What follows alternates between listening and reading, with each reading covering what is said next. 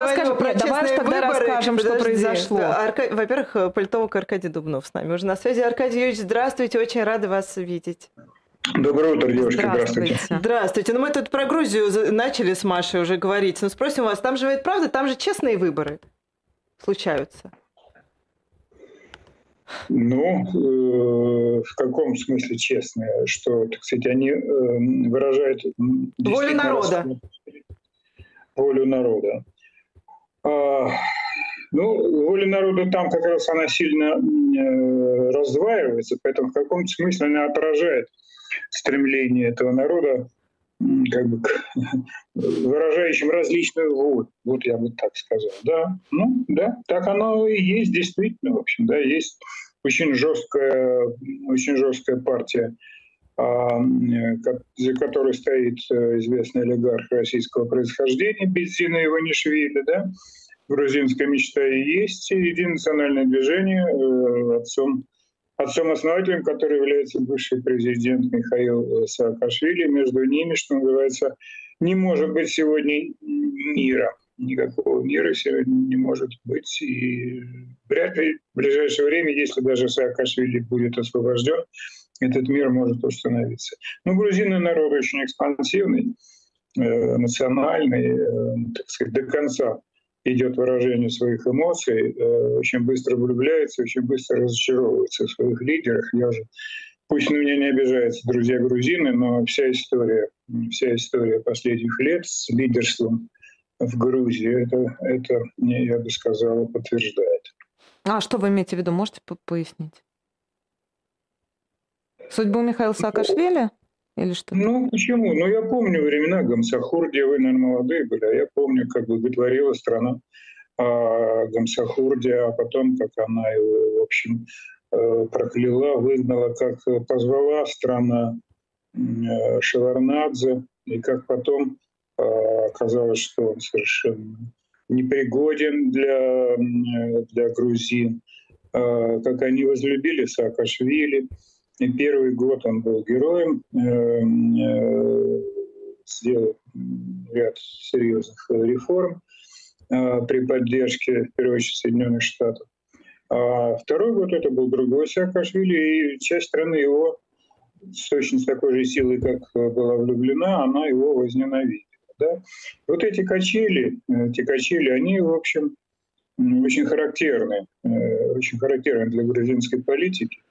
А, и сегодня они, э, я не могу, не могу сказать, что они достигли пика какого-то, да, но выглядит чрезвычайно нервно, особенно вот на фоне отказа Евросоюза дать э, Грузии, предоставить Грузии статус, так сказать, кандидата в члены Евросоюза.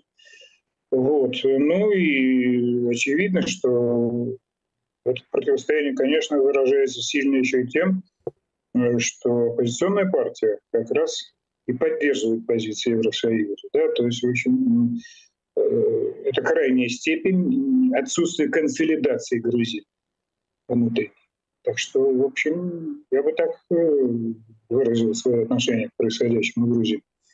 Но вот Ира же спросила вас про частные выборы, да, насколько, э, то есть мы, правильно ли я понимаю, что поддержка грузинской мечты и всего того вот политического, скажем так, статус-кво, который можно приписать Бедзине Иванишвили, это, в общем, точка зрения, которая разделяет большинство грузин и грузинского народа?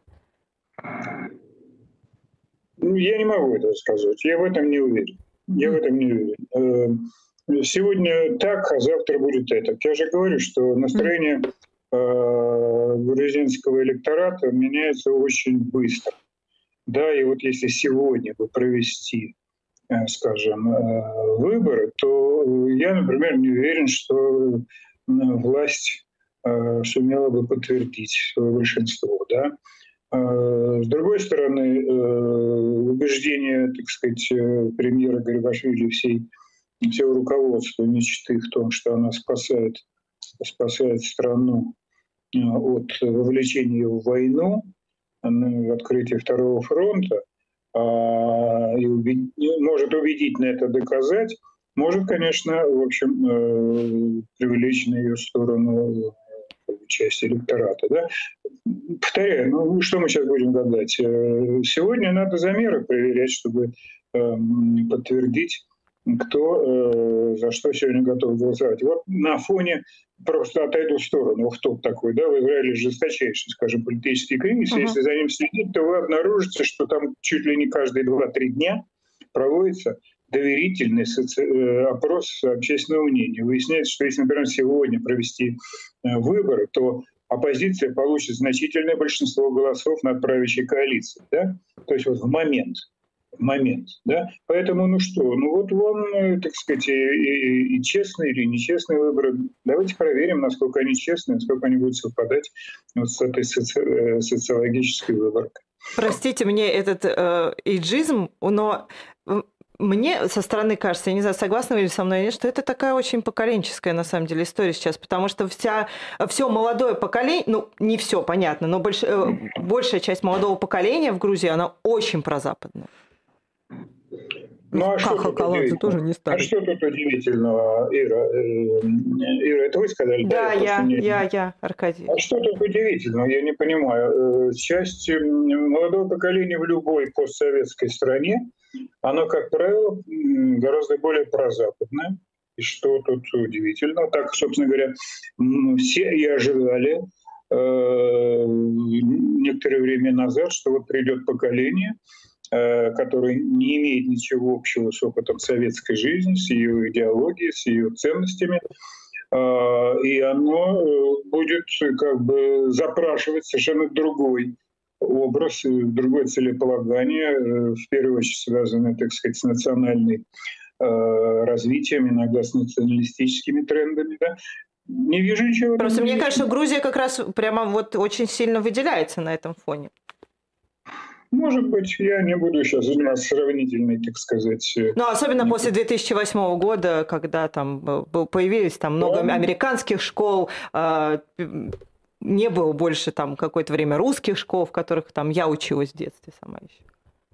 Наверное, наверное. Наверное, вы даже лучше это понимаете, чем я, поскольку вы там учились, да. А скажите, я такой вот, наверное, это последним будет в грузинской теме, потому что у нас еще много всего интересного, не так много времени остается. А вот «Новая газета», я тут до того, как вы к нам подключились, коротко процитировала, а, предполагает в одном из своих материалов, что жизнь Саакашвили в обмен на статус страны кандидата в ЕС – это некий торг. Вот как вы думаете, насколько это может оказаться правдой и какие политические силы сегодня заинтересованы в освобождении Михаила Саакашвили?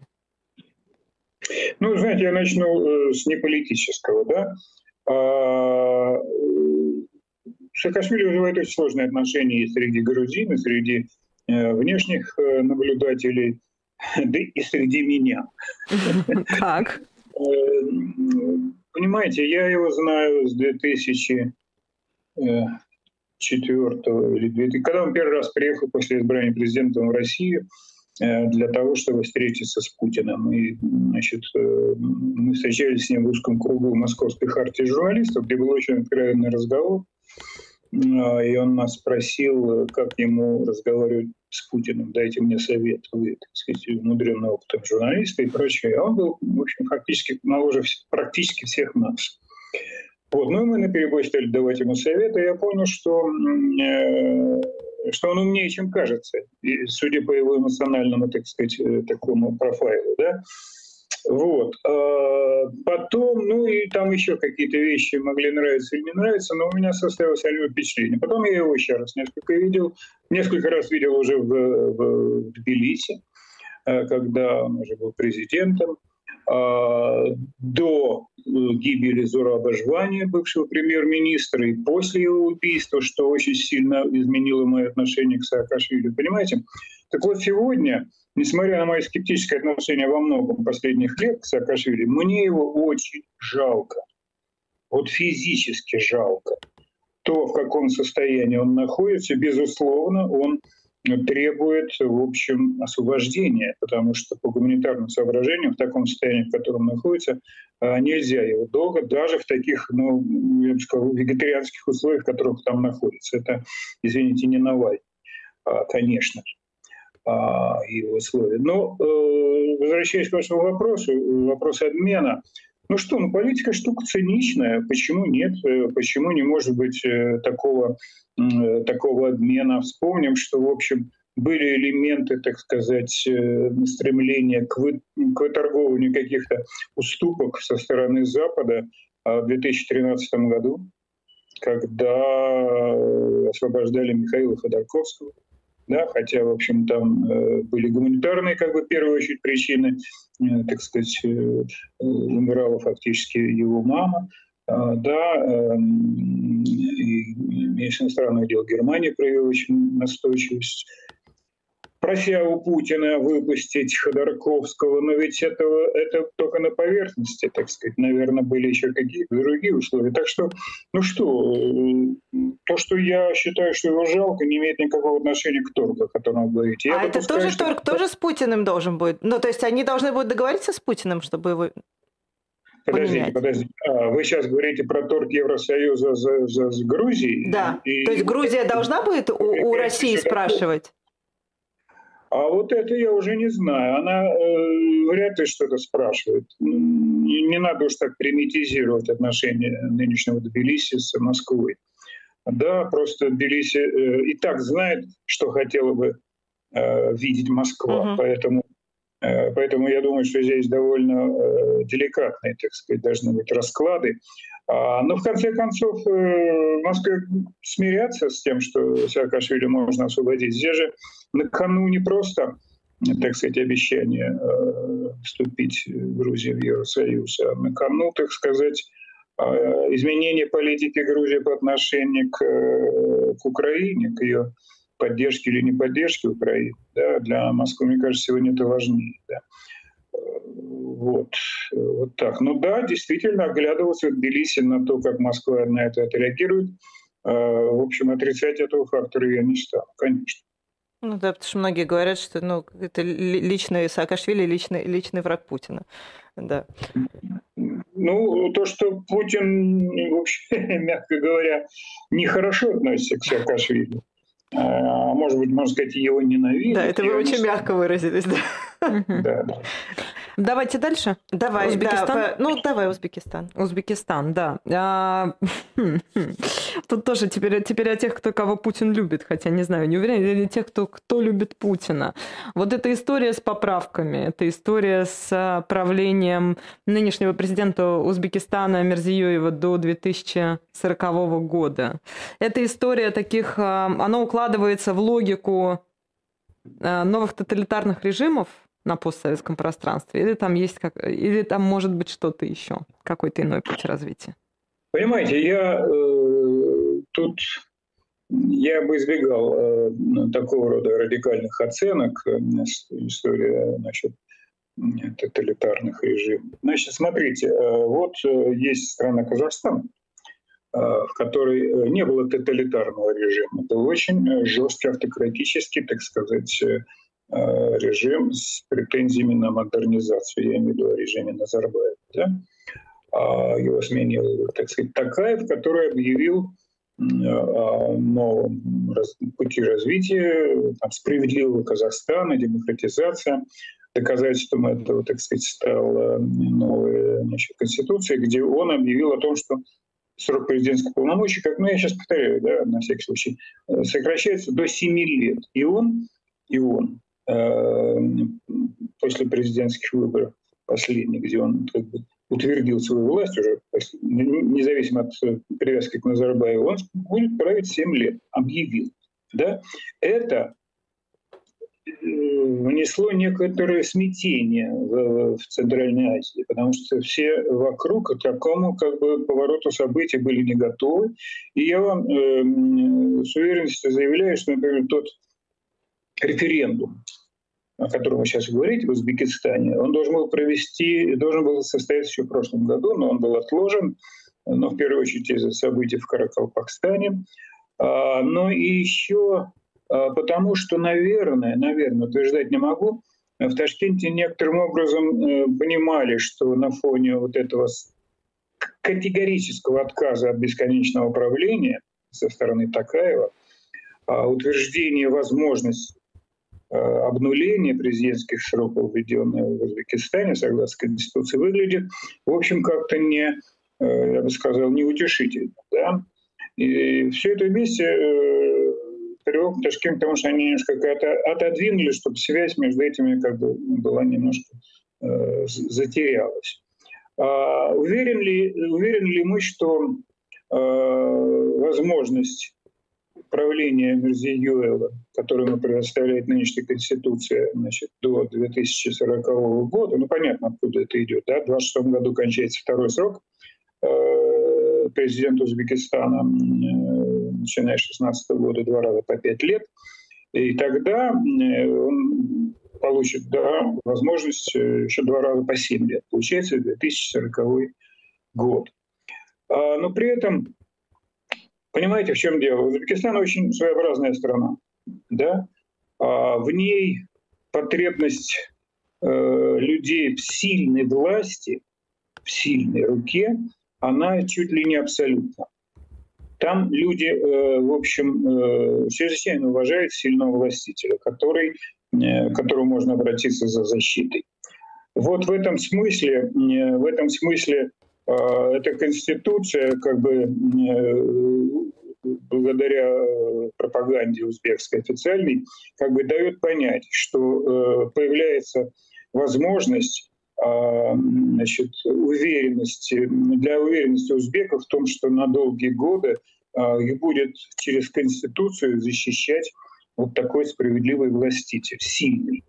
В этой Конституции есть э, довольно э, здравый, я бы сказал, прогрессивный значит, э, момент, ну, например, введение частной собственности в Узбекистане, uh-huh. чего раньше не было. Это очень серьезная штука, понимаете, да?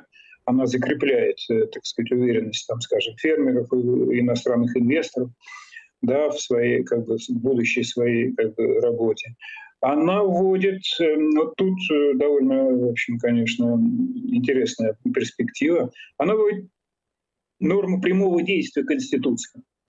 Понимаете, да? То есть вот вы пришли в суд, mm-hmm. вас там обидели, вы подаете в суд, и вы ссылаетесь на Конституцию, на норму Конституции, как э, норму прямого действия, отвергающую все то, что вам значит, э, пытаются э, вменить э, в обвинительном заключении. Да?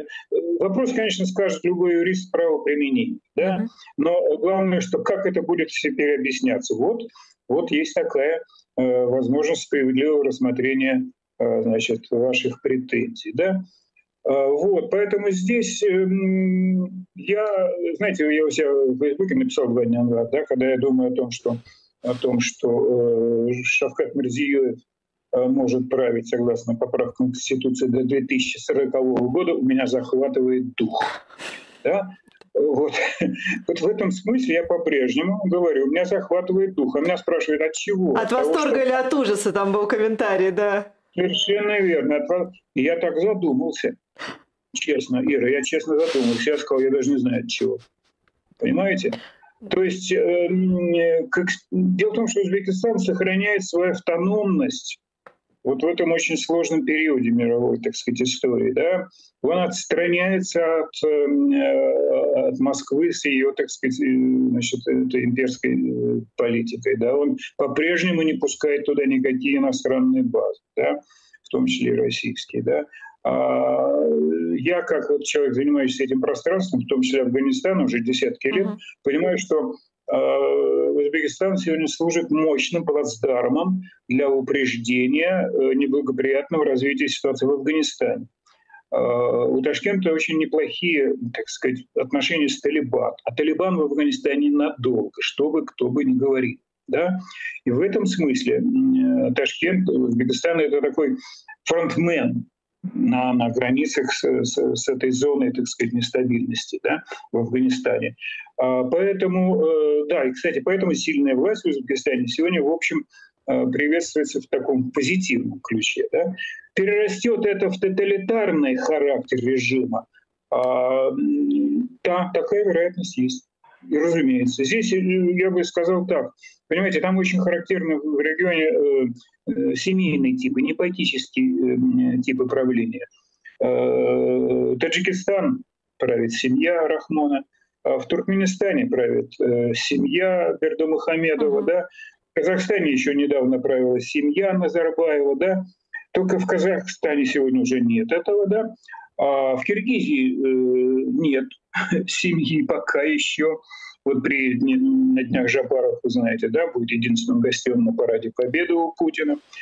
Вот. А есть опасность э, непатического характера, так сказать, режима в Узбекистане. Я исключить этого не могу. Да? Э, что называется, э, истина выясняется по ходу движения, так сказать, цель, цель ходьбы этой. Надеюсь, что этого не будет.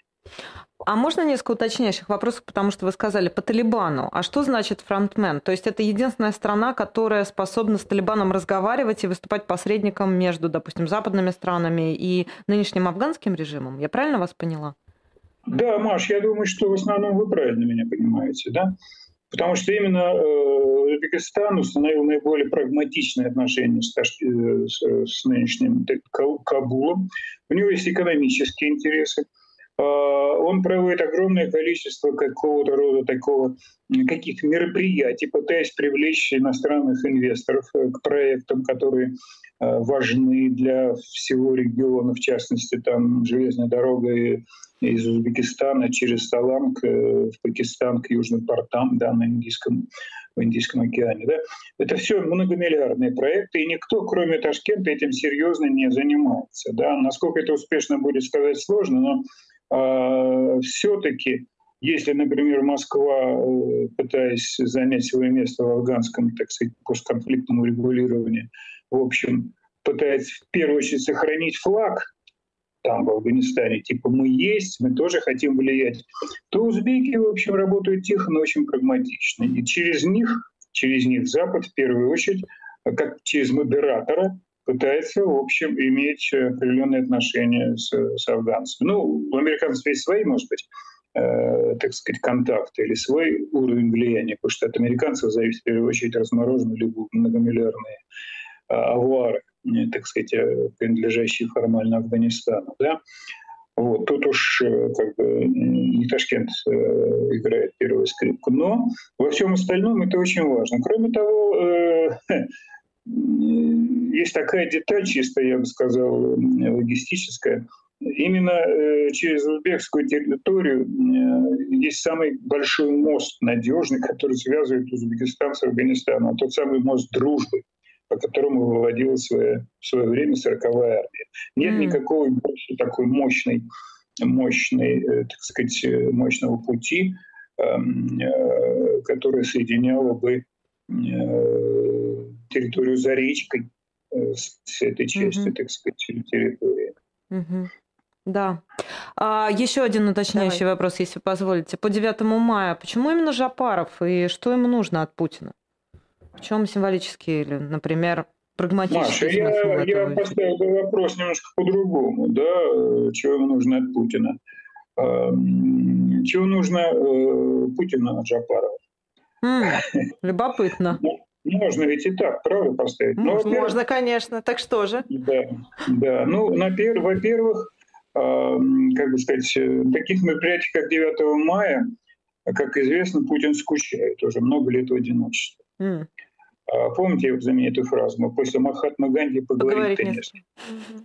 Да, вот я много лет назад, по-моему, году в 17-м пошутил, что когда приехал бывший президент Молдовы Игорь Дадон в качестве единственного гостя Путина, а телекамеры упивались сюжетами, как э, Владимир Владимирович беседует с господином Дадоном, все время беседуют, беседуют, ходят, идут от мавзолея э, в сторону Александрского сада, и все вдвоем, вдвоем, о чем они так много говорят, неважно. Главное, что Говорить. Есть о чем. Есть о чем им поговорить хотя бы. Да. Знаете, ну вот это такая картинка, которая э, у людей, а теперь с киргизским президентом, будет формировать, может будет формировать такое позитивное отношение, что кто сказал, что, э, что, так сказать, в Москву не ездят иностранные лидеры. Почему? Ну, вот, пожалуйста, президент Киргизии. Ну, а если, так сказать, чуть в сторону серьезную развернуться, то э, самый главный сегодня вопрос Центральной Азии в отношениях с Россией или наоборот, это вопрос а устоят ли страны этого региона под давлением Соединенных Штатов и вообще, как э, говорят, англосаксов, а, которые требуют соблюдения э, санкционного режима в отношении России. А, в первую очередь касается таких стран, как Киргизия, Киргизстан, как говорят мои друзья, требуют, чтобы говорили так, а, и Казахстан. И вот в эти дни буквально там десант высаживался и в Бишкеке, в Астане этих э, злобных англосаксов, которые настаивали на выполнении э, значит, вот этих чтобы обе страны не допускали параллельного импорта который по многим данным сильно очень возрос, так сказать, торговля, скажем, торговля Киргизстана с Россией в разы возросла за последний год. Да, что это? А это то, то самое и есть а, против чего выступают американцы. Так вот, э, одновременно э, вот это давление, оно, конечно, очень раздражает и очень беспокоит Москву оно пытается каким-то образом его дезавуировать, как-то, так сказать, предложить какие-то другие плюшки взамен вот этих, так сказать, пряников, которые могут предложить э, значит, враждебное государство, недружественное. Да? А вот это сегодня таким выглядит главным контрапунктом отношений э, России с Центральной Азией, где Киргизия самое слабое звено да, потому что у нее собственных ресурсов-то и нету никаких, mm. например, по сравнению с Казахстаном, да. Mm-hmm. А, вот. Кроме того, ну да, Жапаров э, человек э, своеобразный, а, и, э, значит, может быть, а, ему удастся влюбить в себя Путина. А они не встречались все... разве? Они встречались. Они встречались, разумеется, mm. да, но здесь много будет возможностей для неформальных встреч, mm. неформального общения. Mm-hmm. Это же все будет в Москве, mm-hmm. а не где-нибудь на, на полях э, каких-то саммитов, как это было раньше, да. Вот, ну, как-то так. А, дальше пойду. А, Аркадьевич, на сайте, на официальном сайте ООН а, появился текст а, резолюции о сотрудничестве с Советом Европы, и в числе подписантов а, Армения. А в, в этом документе указывается агрессия России против Украины. Может это как-то сказаться еще более негативно на всем, что происходит сейчас в Армении? Ну, я вчера впервые об этом узнал. А, в общем, документ такой немножко как бы второго плана. Uh-huh. Да, его специально сейчас вытащили на поверхность, а, чтобы значит, показать а, так сказать, готовность Армении идти вперед в смысле э, э, значит, увеличения сотрудничества с Западом и, соответственно, уменьшения. А это вот на фоне как раз, извините, на фоне как раз сейчас встречи в Америке еще с министрами иностранных дел? Да, вот это, это интереснее, да, да. Отвечая коротко на да. вопрос. Э, да, может, да, может. Вот я вчера мне сообщили, что вроде бы Россия приостановила поставки газа 24 мая в Армению. Я еще не проверял. Uh-huh. Но если это так, э, то ну, вот можно, и так, можно рассматривать это вот в качестве ответа. Быстрого ответа. Я, uh-huh. я повторяю, это надо проверять. Сегодня uh-huh. я сейчас не знаю, да. Вот. Ну и просто постоянно помним, так сказать, работу бессмертного Геннадия Онищенко, санитарного врача, но здесь уже не санитарные меры, это уже, так сказать, не, не сыпь на помидорах. Это крупнее, из-за которой, значит, импорт, скажем, турецких помидоров, наказание турков прекращался. Теперь, что касается вот этих переговоров, да, между да.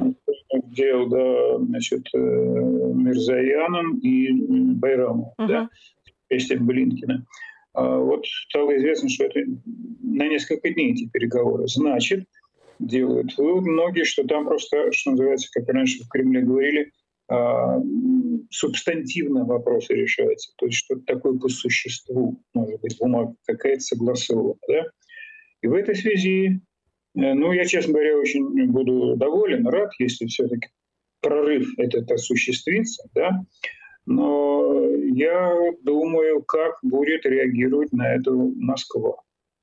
До сих пор значит, э, всеми, так сказать, э, спикерами в Москве, включая нашу любимую Марию Захарову, утверждалось, что американское вообще западное сотрудничество в регулировании этого конфликта, оно исключительно деструктивно. Они только, они только мешают. А главная роль должна в этом регулировании играть Россия в соответствии там, с двумя трехсторонними заявлениями uh-huh. до прошлого, э, последних лет. А, я вот сейчас внимательно слежу, как там наши будут реагировать, понимаете? Потому что если они, если они уже очень э, грозно будут грозить Еревану э, за то, что он осмелился вот так пока себя вести, то, в общем, это все может оказаться действительно очень деструктивно. Да? Мне кажется, сейчас вопрос стоит так, шашечки или ехать. Угу. Мы хотим, так сказать, просто соблюдать, э, значит, соблюдать свои требования, чтобы мы участвовали, да, России, либо мы готовы к тому, что действительно там нужен мир. Но мир-то ведь, понимаете, в чем дело? Любое мирное соглашение приведет, ну, в частности, которое будет казаться и Карабаха, статуса Карабаха, как вы прекрасно понимаете, в перспективе приведет к уходу оттуда, к необходимости вывода оттуда российских миротворцев. Тут цена такая, в общем, довольно дорогая для Москвы, да. А, и как будут э, на это, повторяю, реагировать в Москве, надо будет смотреть есть варианты, есть нюансы. Аркадьевич, я вот пока вы рассказывали, эм, начала смотреть э, про, про газ. И на сайте, на официальном сайте Армения, э, Газпрома в Армении сказано, что подача природного газа в Армению временно приостановлена в связи с проведением плановых ремонтных работ на магистральном газопроводе Северный Кавказ за Кавказе. Соответственно, с 8 утра 1 мая до 20.00 4 мая. Ну, вот, вот газовый онищенко. Сразу проведение плановых работ.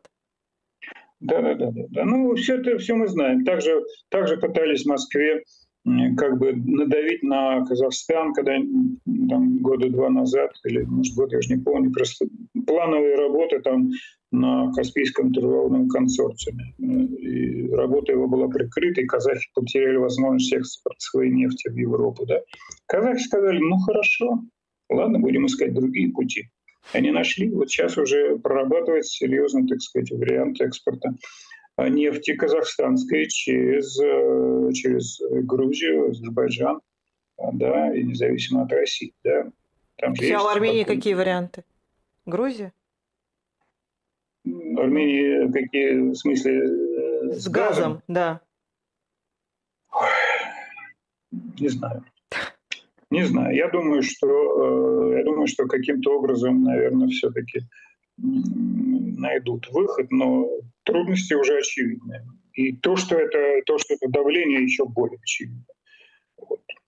Слушайте, у меня такой э, вопрос, он э, ну, как в моей, в моей голове он очень сложный. А, то есть понятно, что, как мне кажется, что в скором времени эти переговоры трехсторонние, они к чему-то-то придут, и, а, как мне кажется, они придут э, к а, печальному результату для Армении, и вот это вот сотрудничество как раз сейчас еще и с Западом, в какое оно вообще положение ставит Россию? Ой, ставит Армению, которая останется вообще без... Ну, то есть, которая идет на конфликт с Россией буквально. И э, останется, грубо говоря, без Карабаха. Я, я понимаю, что у вас еще глубоко личный, конечно, да. А, я вам, в общем, во многом разделяю ваши опасения и ощущения как бы на наших глазах а, развивающейся великой драмы армянского мира. Я уже в последнее время все время про это пишу.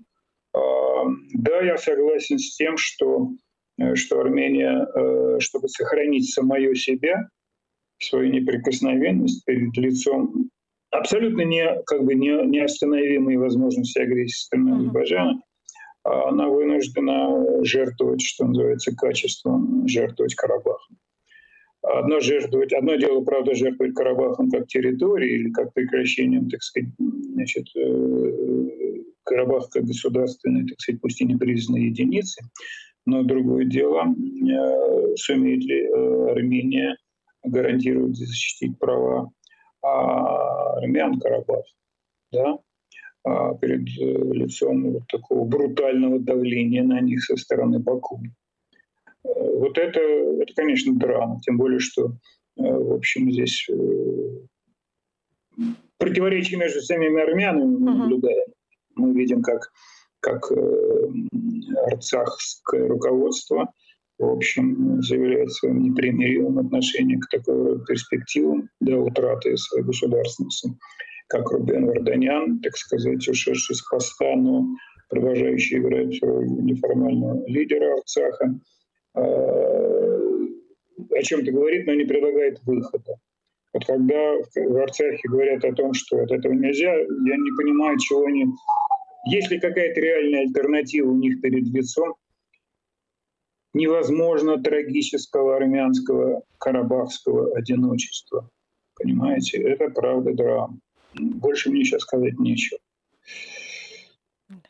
А у меня вопрос тогда, если позволишь, Давай. у нас три минуты остается, Аркадий Юрьевич. А, собственно, в этой концепции, да, в этом вот, в этом узле, какую э, роль эм, играет Турция? как поддерживающая сторона, поддерживающая Азербайджан? И может ли что-то измениться в связи с предстоящими Выборы. выборами?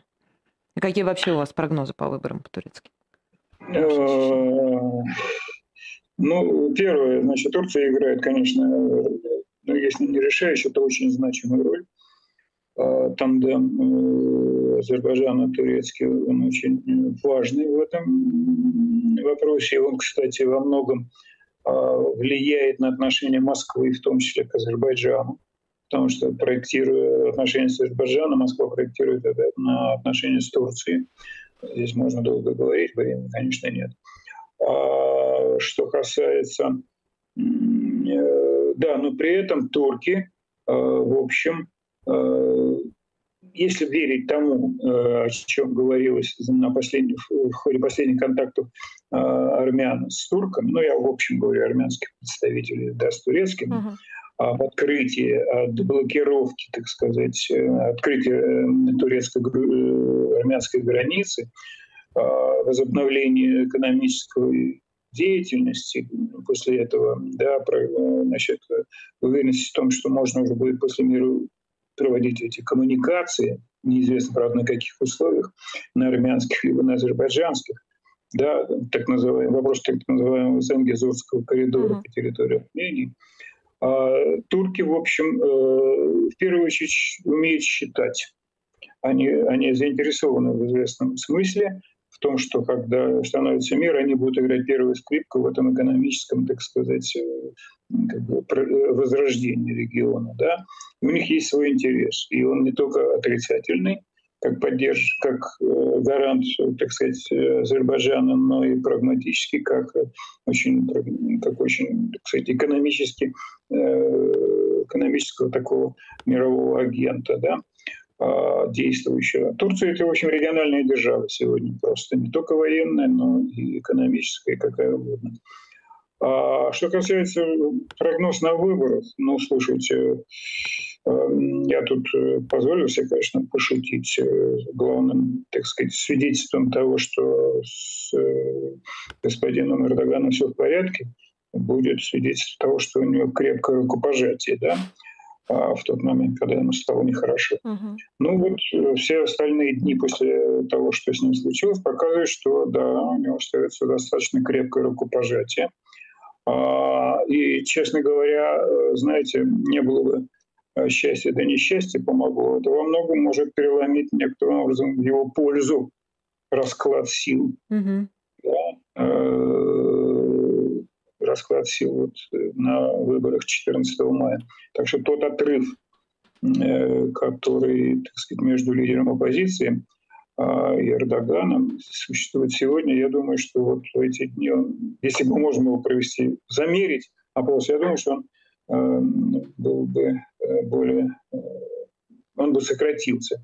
Поэтому там будет, конечно, рубка, будь здоров какая, конечно, 14 мая. Ну, скоро Ох, увидим. А, да, будем скоро наблюдать, увидим. как говорит да. наш главный редактор. Спасибо большое. Политолог Аркадий Дубнов, наш гость. А, благодарим Спасибо, вас. Аркадий Юрьевич. Да, за Спасибо. интервью. Маша Майер, Ирина Баблоян. Мы встретимся завтра. Да, мы прощаемся. Хорошего дня. До свидания. Берегите себя. Приходите завтра в 7 утра. Не, главное не проспать, мне кажется. Нам да. с тобой. Нам с тобой. Да. До свидания.